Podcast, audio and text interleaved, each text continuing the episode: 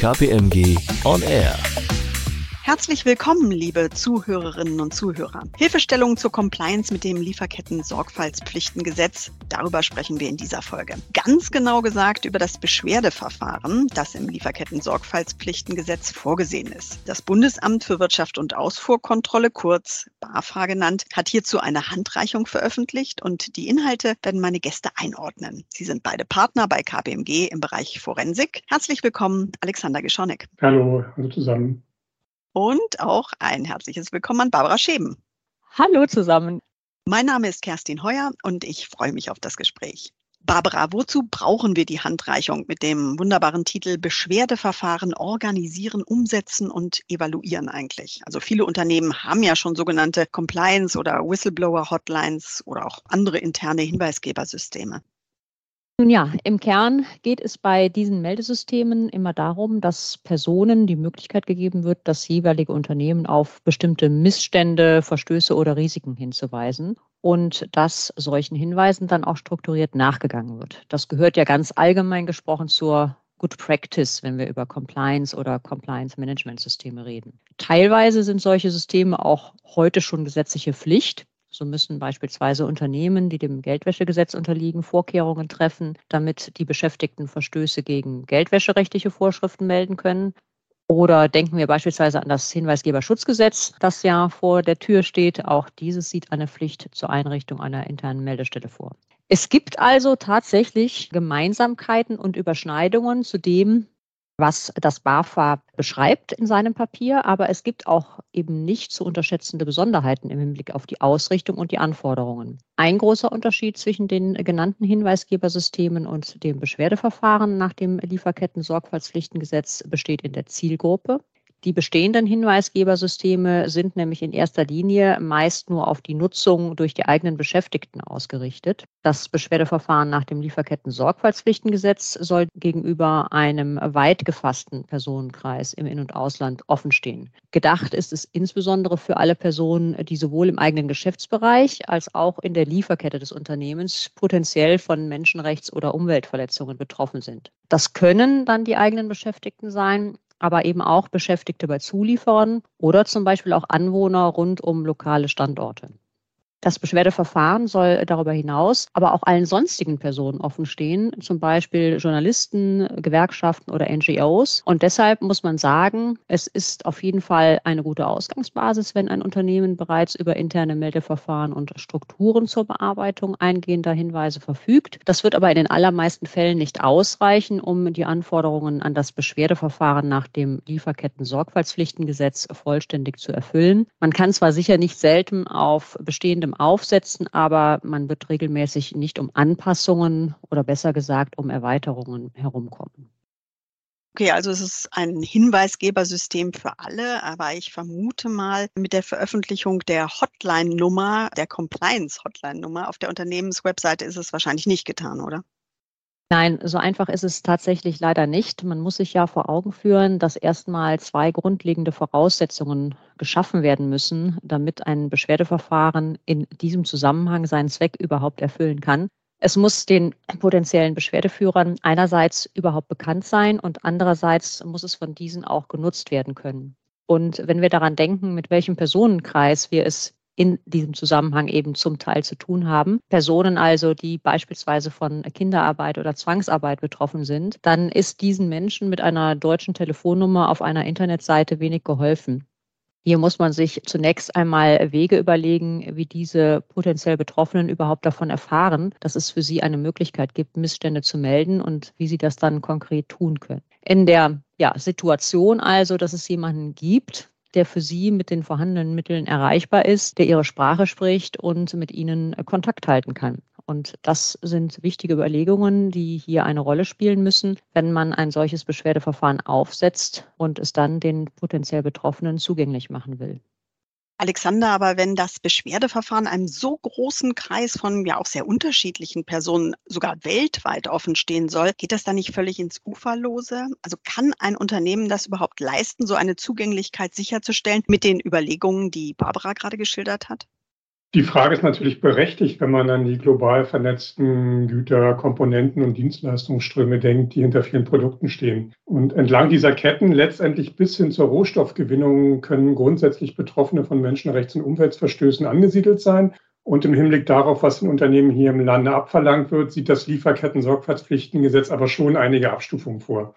Die Pflichten der Unternehmen beziehen sich zunächst einmal auf den eigenen Geschäftsbereich sowie auf die unmittelbaren Zulieferer. Das Beschwerdeverfahren muss aber eigentlich so eingerichtet sein, dass es Personen auch Hinweise auf Risiken und Verstöße ermöglicht, die durch das wirtschaftliche Handeln eines mittelbaren Zuliefers, also eines tiefer in der Lieferkette befindlichen Zulieferers entstanden sind. Hierbei gilt es aber auch einem risikobasierten Ansatz zu folgen. Und als zuständige Behörde hat das Bundesamt für Wirtschaft und Ausfuhrkontrolle, wie bereits von dir erwähnt, kürzen wir das gerne mit BAFA ab, kürzlich eine Handreichung zur Umsetzung genau dieses Beschwerdeverfahrens veröffentlicht, in der das Thema Zugänglichkeit zu diesem Beschwerdeverfahren wirklich einen großen Rahmen einnimmt.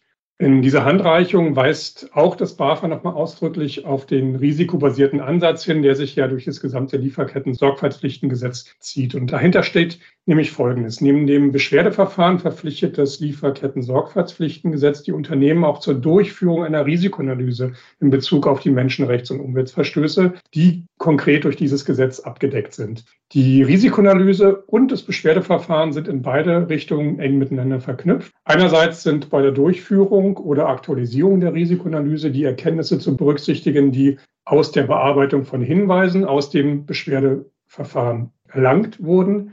Auf der anderen Seite zeigt die Risikoanalyse auf, in welchen Bereichen das Beschwerdeverfahren besonders relevant ist. Und genau auf diese Bereiche muss und darf sich ein Unternehmen dann auch in erster Linie konzentrieren, wenn es um das Thema Zugänglichkeit geht. Das heißt konkret, man analysiert zunächst einmal, in welchen Bereichen, welchen Stufen, welchen Punkten der Lieferkette die Risiken für Menschenrechts- und Umweltverstöße besonders hoch sind und welche Personengruppen hiervon potenziell betroffen sind. Dann geht es auch bei diesen wiederum um die Frage, wie die und wo die größten Zugangsbarrieren sind für die Nutzung dieses Beschwerdeverfahrens. Hohe Zugangsbarrieren sind vor allem bei vulnerablen Gruppen zu erwarten. Und das BAFA nennt in diesem Zusammenhang ganz konkret Frauen, Kinder, Jugendliche, Menschen mit körperlichen oder geistigen Einschränkungen oder Analphabeten. Insbesondere aber auch Wanderarbeiter, indigene Gruppen, religiöse, ethische und andere Minderheiten, aber auch Menschen mit verschiedenen sexuellen Orientierungen. Und hier kann es ganz spezifische Zugangsbarrieren geben, denen es Rechnung zu tragen gilt und dies zu überwinden gilt.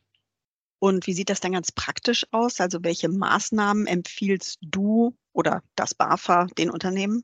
Es kommt natürlich ganz darauf an, um welche Personengruppen, auch welche geografischen Regionen und auch welche daraus resultierenden Zugangsbarrieren äh, möglicherweise vorhanden sind. Hier kann es notwendig werden, unterschiedliche Beschwerdekanäle bereitzustellen, etwa über das Internet, Telefon, aber auch über lokale Ansprechpersonen. Das Ganze dann auch in den für die potenziellen Meldenden jeweils relevanten Sprachen. Da kann es hilfreich sein, bereits bei der Konzeption des Verfahrens Personen aus diesen relevanten Zielgruppen oder vielleicht ihre Interessensvertreter mit einzubeziehen, um dann genau solche Themen zu diskutieren. Und dann kommen wir wieder zu dem Punkt, den Barbara bereits angesprochen hat. Die Zielgruppen müssen natürlich auch zunächst einmal erfahren, dass es das Beschwerdeverfahren überhaupt gibt und wie es genutzt werden kann. Hierfür können auch ganz gezielte Bekanntmachungsmaßnahmen für bestimmte Personengruppen an ganz bestimmten Orten erforderlich sein. Gegebenenfalls ist es auch sinnvoll, sich bei diesem Thema mit anderen Unternehmen der Branche, die vielleicht auch in der gleichen Region aktiv sind, zusammenzuschließen. Und da existieren bereits erste übergreifende Beschwerdemechanismen für bestimmte Branchen, beispielsweise in der Textilbranche.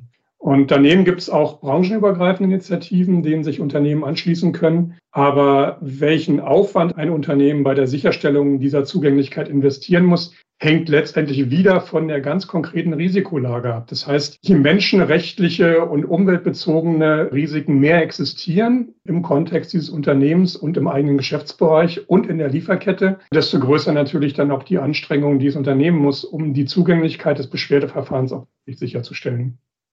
Wir ahnen nun, dass allein die Konzeptionierung eines solchen Systems in vielen Fällen sicherlich einige Zeit in Anspruch nehmen wird. Aber diese Zugänglichkeit ist ja nur ein Punkt. Welche weiteren Anforderungen muss ein Beschwerdeverfahren nach dem Lieferketten-Sorgfaltspflichtengesetz erfüllen, Barbara? Ja, das Gesetz verlangt darüber hinaus die Festlegung einer öffentlich zugänglichen Verfahrensordnung. Den potenziellen Beschwerdeführern müssen Informationen darüber bereitgestellt werden, wie das Beschwerdeverfahren funktioniert, wer dafür zuständig ist und wie der Ablauf aussieht. Bei der Handreichung des BAFA fällt in dem Zusammenhang auf, dass das BAFA einen kontinuierlichen Kontakt mit der hinweisgebenden Person als einen wesentlichen Bestandteil des Beschwerdeverfahrens ansieht. Insofern soll die Verfahrensordnung auch Angaben dazu enthalten, an welcher Stelle bzw. zu welchen Zeitpunkten die hinweisgebende Person über den Fortschritt des Verfahrens informiert wird. Und das beginnt damit, dass sichergestellt sein muss, dass die Hinweisgeber zu Beginn eine Rückmeldung erhalten, dass ihre Beschwerde eingegangen ist und diese eben auch bearbeitet wird. Und die Bearbeiter müssen sich in der Folge mit den Hinweisgebern auseinandersetzen und den Sachverhalt mit diesen erörtern. Hierbei geht es darum, die Beschwerde zu plausibilisieren und gegebenenfalls relevante Zusatzinformationen einzuholen, um den Hinweisen nachzugehen und dann die erforderlichen Folgemaßnahmen abzuleiten. Auch noch nach Abschluss der Bearbeitung kann es sinnvoll und erforderlich sein, mit dem Hinweisgeber in Kontakt zu bleiben, etwa um zu überprüfen, ob die in Reaktion auf die Hinweise getroffenen Maßnahmen tatsächlich greifen oder auch um sicherzugehen, dass die Hinweisgeber aufgrund der abgegebenen Beschwerde keine negativen Konsequenzen erleiden müssen. Denn auch das ist eine gesetzliche Anforderung an das Beschwerdeverfahren, dass nämlich ein wirksamer Schutz vor Benachteiligung oder Bestrafung aufgrund einer Beschwerde gewährleistet wird Hierfür ist es vor allem notwendig, dass die Identität der Hinweisgeber vertraulich bleibt. Auch das fordert das Lieferketten-Sorgfaltspflichtengesetz ausdrücklich.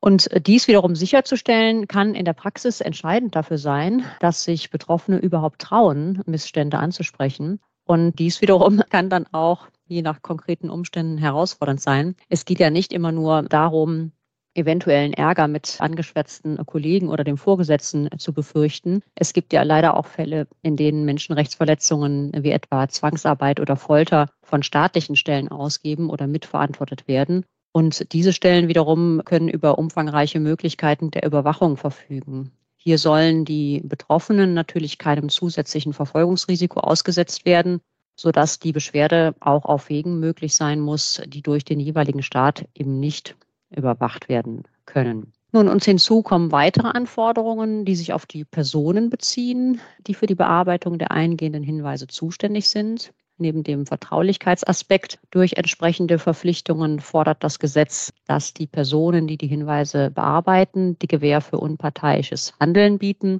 Sie müssen also insbesondere unabhängig sein und nicht an Weisungen gebunden. Das wiederum ist wichtig, um Interessenkonflikte zu vermeiden, die gegebenenfalls entstehen können, wenn Beschäftigte Vorwürfe gegen das eigene Unternehmen aufklären sollen, von dem sie ja letztlich selbst bezahlt werden. Dies kennen wir aber auch aus anderen Bereichen, etwa bei der Funktion des Compliance Officers, des Geldwäschebeauftragten oder auch des Datenschutzbeauftragten. Darüber hinaus müssen die für die Durchführung des Beschwerdeverfahrens zuständigen Personen natürlich angemessen qualifiziert sein, was mit verschiedenen Kompetenzen und Kenntnissen einhergeht, nicht nur im Bereich von Nachhaltigkeitsthemen entlang der Lieferkette, sondern darüber hinaus auch bei der Aufklärung von Sachverhalten und vor allem auch im Bereich Mediation und Konfliktlösung.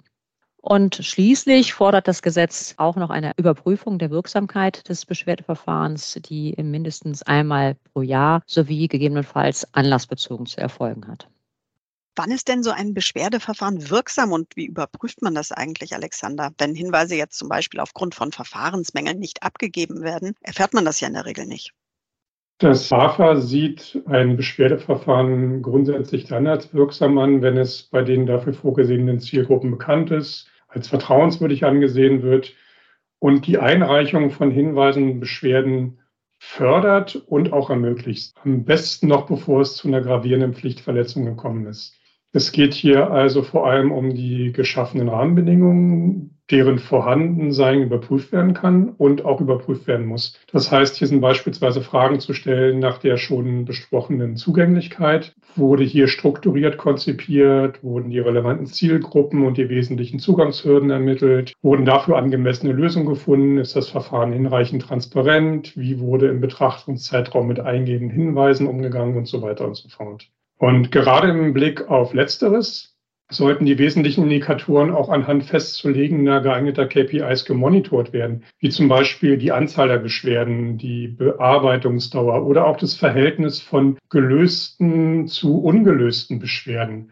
Und dann kommt es natürlich darauf an, dass die Erkenntnisse aus der Bearbeitung eingegangener Hinweise auch genutzt werden, um beispielsweise Präventions- oder Abhilfemaßnahmen nach Bedarf anzupassen oder zu verbessern. Und an welcher Stelle kommt ihr dann als Experte, als Expertin ins Spiel? Wie könnt ihr da unterstützen, die Vorgaben umzusetzen? Wir können hier aufgrund unserer Erfahrung und auch unseres internationalen Netzwerkes eine sehr breite Unterstützung liefern. Generell spielen Risiken im Zusammenhang mit Lieferketten und Geschäftspartnern schon länger eine wichtige Rolle und nicht erst seit dem Lieferketten-Sorgfaltspflichtengesetz. Wir fassen das unter dem Begriff Third-Party Risk Management zusammen, wo wir über die Jahre hilfreiche Tools und Strategien entwickelt haben, um für unsere Mandanten in den immer komplexeren globalen Verflechtungen den Überblick zu behalten, dabei Risiken zu erkennen für den Mandanten und mit ihm gemeinsam angemessen zu steuern.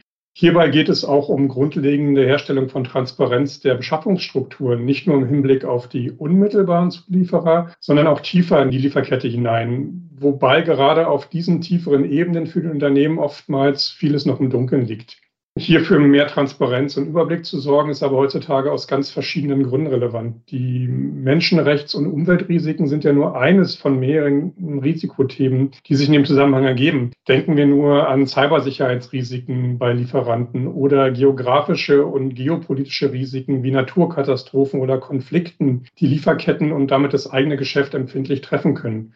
Und dies haben wir nun wirklich angesichts der aktuellen, auch zurückliegenden Krisen eifrig spüren müssen und Unternehmen haben das auch sehr stark zu spüren bekommen. Ja, und wir haben ja in unserem letzten Podcast bereits auch ausführlich zu diesem Themenkomplex gesprochen. Deshalb will ich gar nicht zu weit ausholen. Aber damit kann man natürlich letztlich anfangen, zunächst einmal eine grundlegende Transparenz und Übersichtlichkeit der wirtschaftlichen Verflechtungen und Abhängigkeiten eines Unternehmens zu schaffen und darüber hinaus unterstützen wir die Unternehmen dann bei der Durchführung der darauf aufbauenden Risikoanalysen sowie der Konzeptionierung, dem Aufbau und der Überprüfung von Beschwerdeverfahren, wobei unsere Mandanten natürlich auch von unseren langjährigen praktischen Erfahrungen aus der Implementierung von Hinweisgebersystemen in zahlreichen Branchen profitieren.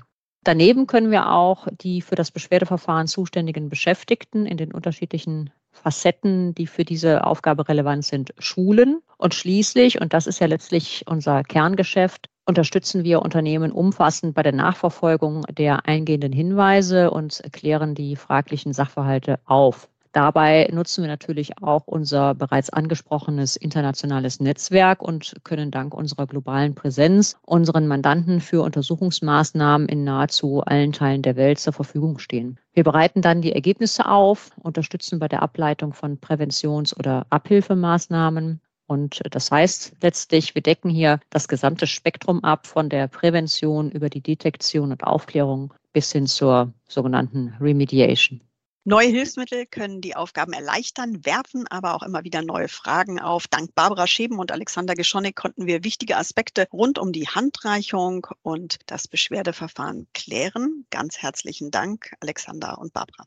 Gerne, hat wieder viel Spaß gemacht und bis zum nächsten Mal. Genau, sehr gerne. Vielen Dank. Weitere interessante Texte zum Lieferketten-Sorgfaltspflichtengesetz finden Sie online auf KPMG Klardenker und über unsere Homepage kpmg.de. Dort gibt es auch den direkten Kontakt zu unseren Forensik-Expertinnen und Experten. Vielen Dank fürs Zuhören, alles Gute und auf bald. KPMG On Air.